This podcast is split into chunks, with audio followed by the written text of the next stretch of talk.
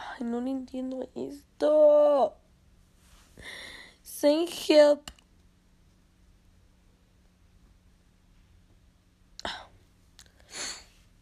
Bueno, hola.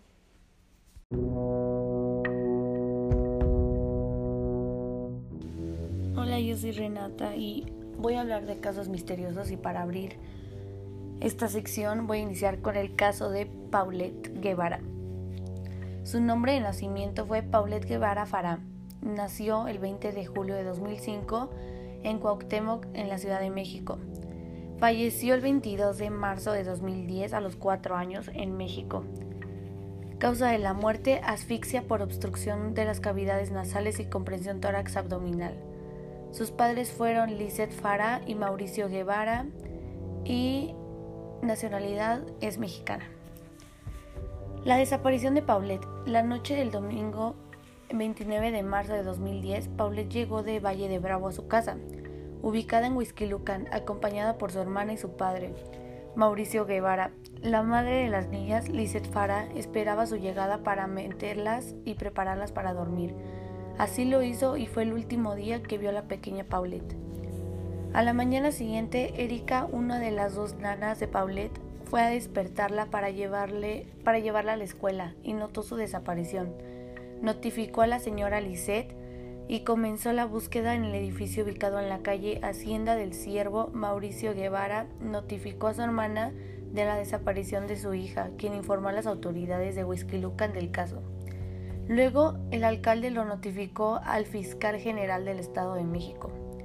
Paulette no apareció. Su familia había buscado en todo el departamento y el edificio. No hubo señales de robo o secuestros. Secuestro. Las chapas estaban intactas, como las ventanas y todos los accesos a la casa. El complejo de viviendas tenía vigilancia, pero nadie vio nada. No podía salir sola, dijeron, porque tenía una discapacidad motora y del lenguaje.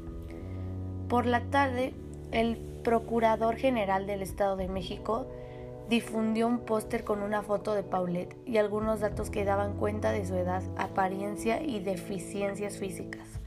La tía de Paulette, Arlette Farah, envió correos y subió la foto de la niña a las redes sociales, donde las noticias se difundieron con gran velocidad y los cibernautas desencadenaron una búsqueda masiva. Por la noche, Lizeth Farah llamó al presunto secuestrador, pidió que la devolvieran a su hija, que la dejaran en un centro comercial o en un o en algún lugar abarrotado y aseguró en televisión que no habría represalias.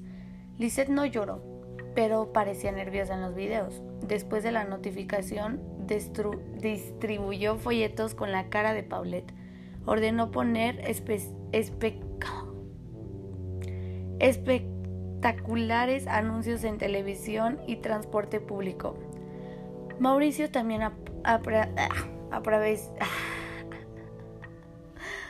apareció en los medios pidiendo que le devolvieran a su hija.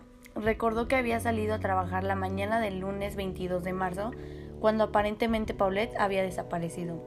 El 29 de marzo, el Procurador General del Estado de México anunció que Mauricio Guevara y Lisette Fara, padres de Paulette, así como las hermanas Erika y Marta Casimiro, niñeras de Paulette, estarían enraizadas en falsedades e inconsistencias en las declaraciones. Cada uno de ellos en un momento dado ha falseado su declaración, lo cual ha dificultado conocer la verdad de los hechos y esclarecer, esclarecerse una línea de investigación firme, dijo el entonces abogado Alberto Basbas. El 30 de marzo, los padres de Paulette pasaron unas horas en la Procuraduría mexiquense y luego fueron trasladados a un hotel donde cumplirían su arraigo. Ese mismo día, los expertos de la unidad colocaron mantas en el, en el hogar para llevar a cabo la reconstrucción de los eventos con la presencia de los padres. El 31 de marzo, alrededor de las 2 a.m., el cuerpo de Paulette fue encontrado sin vida en su propia habitación, donde anteriormente los expertos habían ido con perros entrenados y donde la madre de la niña había dado entrevistas. Paulette había muerto de un accidente por asfixia mecánica debido a la obstrucción de las cavidades nasales y comprensión tórax abdominal, dijo Alberto Basbas. Una autopsia reveló que Paulette dormía con una tela ortopédica sobre su boca, que se, que se le colocaba cada noche para evitar que durmiera con la boca abierta. Su cuerpo no fue manipulado después de su muerte. Ingirió alimentos al menos cinco horas antes de su muerte.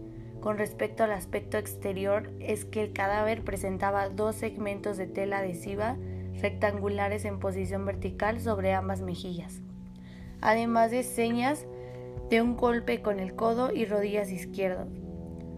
Las conclusiones también revelaron que en el cuerpo de la niña desaparecida el 22 de marzo y que fue encontrado el 30 de marzo por la noche no había signos de violencia física o sexual. La misma necropsia estableció que su muerte se registró entre 5 y 9 días antes de que se fuera realizado el análisis, del cual se informó el 31 de marzo, aunque fallaron en revelar la fecha hora exacta de su muerte. Los investigadores también encontraron rastros de drogas o sustancias tóxicas en el cuerpo que pudieron haber afectado su conciencia. La conclusión fue que Paulette, por sus propios medios, se movió en la cama y accidentalmente cayó de cabeza en un espacio al pie de su cama, donde murió asfixiada y donde permaneció durante nueve días sin ser notada por las muchas personas que recibieron la estancia. Bueno, pues en conclusión, yo creo que fue su mamá, bueno, sus papás más bien, porque sus declaraciones parecían falsas y pues no sé qué opinen ustedes. Gracias.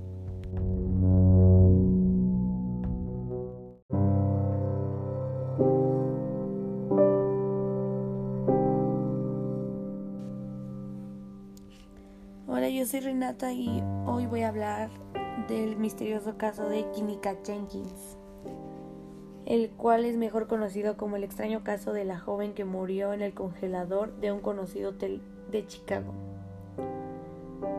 Todo ocurrió el sábado 9 de septiembre en el Crown Plaza Chicago, un hotel cercano al aeropuerto de la ciudad, donde Jenkins acudió a una fiesta para celebrar su nuevo trabajo en un geriátrico. Sobre las 11.30 horas de la noche, la joven salió de la casa de sus padres en dirección al citado lugar, donde sus amigos le habían preparado una sorpresa para felicitarla por su nueva ocupación laboral. Sería a partir del mediodía cuando la novena planta de ese hotel acogería la fiesta. Durante las primeras horas de la celebración, la joven colgó un primer video en sus redes sociales donde se le puede ver junto a una amiga vestida con unos vaqueros rotos y un top blanco muy sonriente y feliz. Algunas horas más tarde volvió a grabar un nuevo documento, esta vez un Facebook Live, en el que se la ve disfrutando de la fiesta, pero que da un comienzo al misterio. En un momento se le escucha decir ayúdenme, ayúdenme, entre risas. ¿Era solo una broma?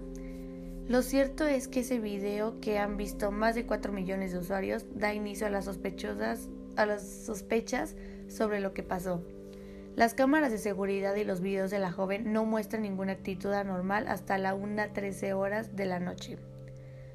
Es entonces cuando la joven le dice a sus amigas que va a su coche un momento, mientras que las imágenes la muestran caminando por el hotel con un grupo de personas no identificados, mientras escribe un mensaje a su hermana. Las cámaras la pierden de vista durante un par de horas hasta que vuelve a aparecer a las 3.27 horas. Es entonces cuando se le ve claramente mareada y sin control de sus emociones, en lo que aparentemente parece un estado de embriaguez, que le impide caminar con normalidad, necesitando las paredes y el mobiliario para avanzar. Las sospechas empiezan a, surgir. Sus amigos y su familia saben que la joven no bebe, pues no, le, no tolera bien el alcohol, lo hizo por voluntad propia. En esas imágenes ofrecidas por la policía de Chicago se puede ver a la joven tambaleándose por el pasillo, a través del que termina llegando a la cocina es a las 3.32 horas, cuando la cámara la capta llegando ahí. Una estancia que parece completamente vacía hasta que sale del plano. Su destino es claro, pocos segundos después la chica termina entrando quién sabe si por error, por deseo propio o por el afán de huir, en una cámara frigorífica en la que terminaría perdiendo la vida. O se hace un congelador. más, poco más de medianoche después, los amigos de la joven contactan con la familia para preguntar si saben algo de la joven, a la que han perdido de vista y no encuentran. Pero el cuerpo de Kinika Jenkins no será hallado hasta la una del domingo, casi un día después. A falta de los resultados de una autopsia que revela más datos sobre lo ocurrido, la familia de la joven fallecía aún tiene muchas preguntas para las que no hay respuesta. ¿Quién era ese grupo que la acompañaba? ¿Intentaron emborracharla con algún fin o bebió ella por decisión propia? ¿Por qué no hay cámaras de seguridad en la zona frigorífica en la que falleció? O, o sea, ¿por qué no hay cámaras en el refrigerador? ¿Pudo en tal estado de embriaguez abrir las pesadas puertas del refrigerador ella sola? trataba de huir o confundió la puerta con la de un ascensor, muchas dudas que no tienen respuesta aún y que mantienen el en vilo a Chicago tras el fallecimiento de la joven química Jenkins.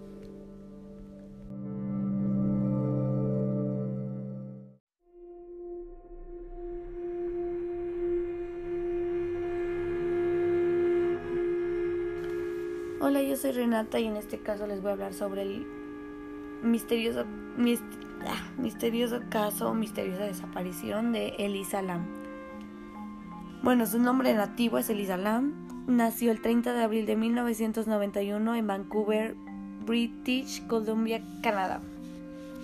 Desapareció, desapareció en febrero de 2013 a los 21 años en Los Ángeles, California, Estados Unidos. Falleció igual en febrero de 2013 en el Hotel Cecil, los Ángeles, California, Estados Unidos. Causa de la muerte, ahogamiento. Mientras viajaba todos los días, Lam contactaba a sus padres en Colombia Británica el 31 de enero de 2013. El día en que tenía previsto salir de Cecil e irse a Santa Cruz, no tuvieron noticias suyas y llamaron a la policía de Los Ángeles. Su familia voló a Los Ángeles para ayudar con la búsqueda. El personal del hotel que la vio ese día dijo que estaba sola. Afuera del hotel, Katie Orphan, el gerente de una librería cercana, era la única persona que recordaba haber visto a Lam ese día. Era extrovertida, muy animada, muy amigable, mientras recibía regalos para llevar a casa a su familia. Le dijo Orphan a la policía. Estaba hablando sobre qué libro iba a recibir y si lo que estaba recibiendo sería demasiado pesado para llevarlo mientras viajaba, agregó Orphan. La policía registró el hotel en la en la media la policía registró el hotel en la medida en que legalmente podría hacerlo. Registraron la habitación del LAM y tuvieron perros que atravesaron el edificio, incluida la azotea, pero los caninos no detectaron su olor. Pero no buscamos en todas las habitaciones, Rudy López dijo más tarde. Solo podíamos hacer eso si teníamos una causa probable para creer que se había cometido un crimen.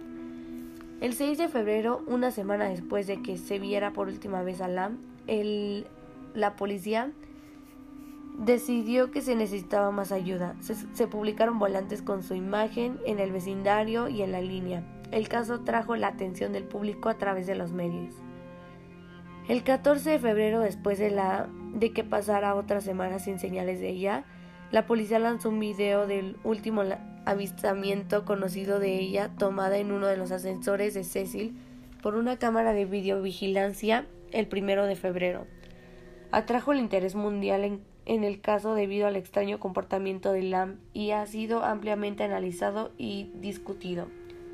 En el video la cámara eh, en el video la cámara en una de las esquinas está en una de las esquinas traseras de la cabina del ascensor Mira hacia abajo desde el techo, ofreciendo una vista no solo de su interior, sino también del pasillo exterior.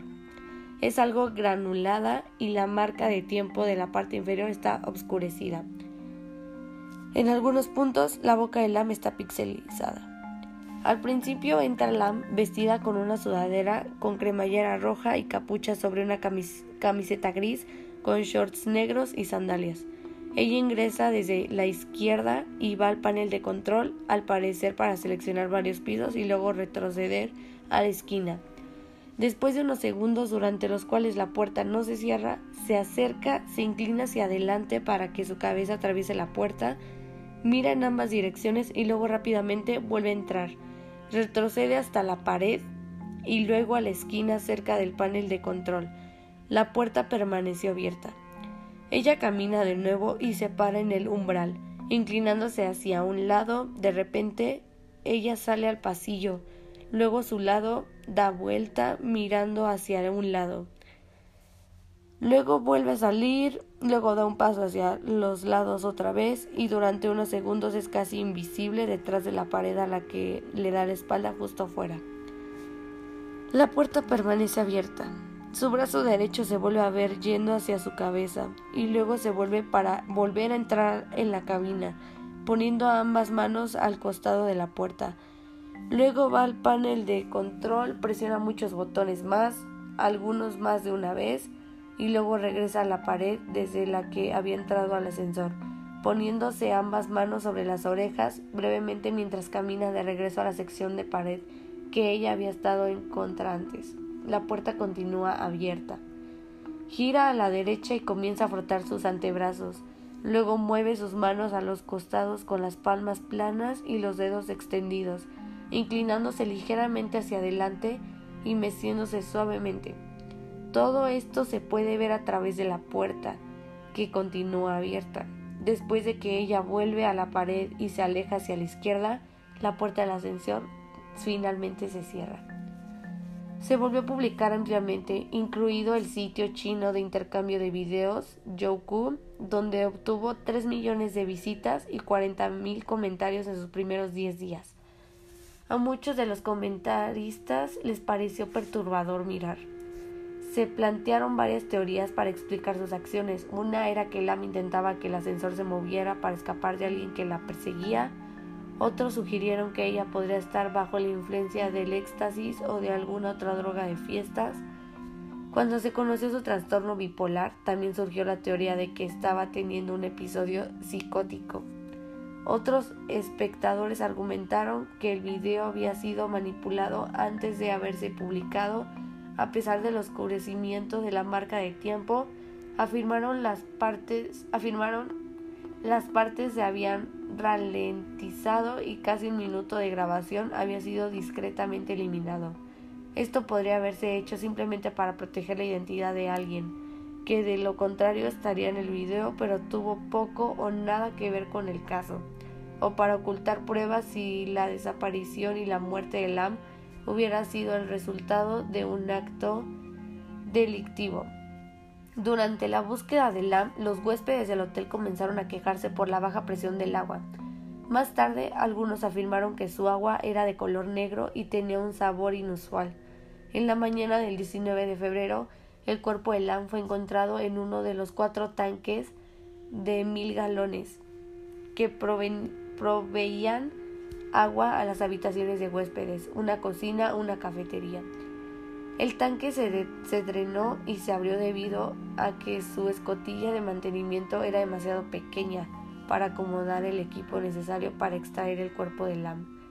El 21 de febrero, la Oficina Forense de Los Ángeles emitió un hallazgo de ahogamiento accidental con el trastorno bipolar como un factor significativo. El informe forense completo, publicado en junio, indicó que el cuerpo de Lam había sido encontrado desnudo. Flotaba en el agua ropa similar a la que llevaba en el video del ascensor, cubierta con partículas de arena.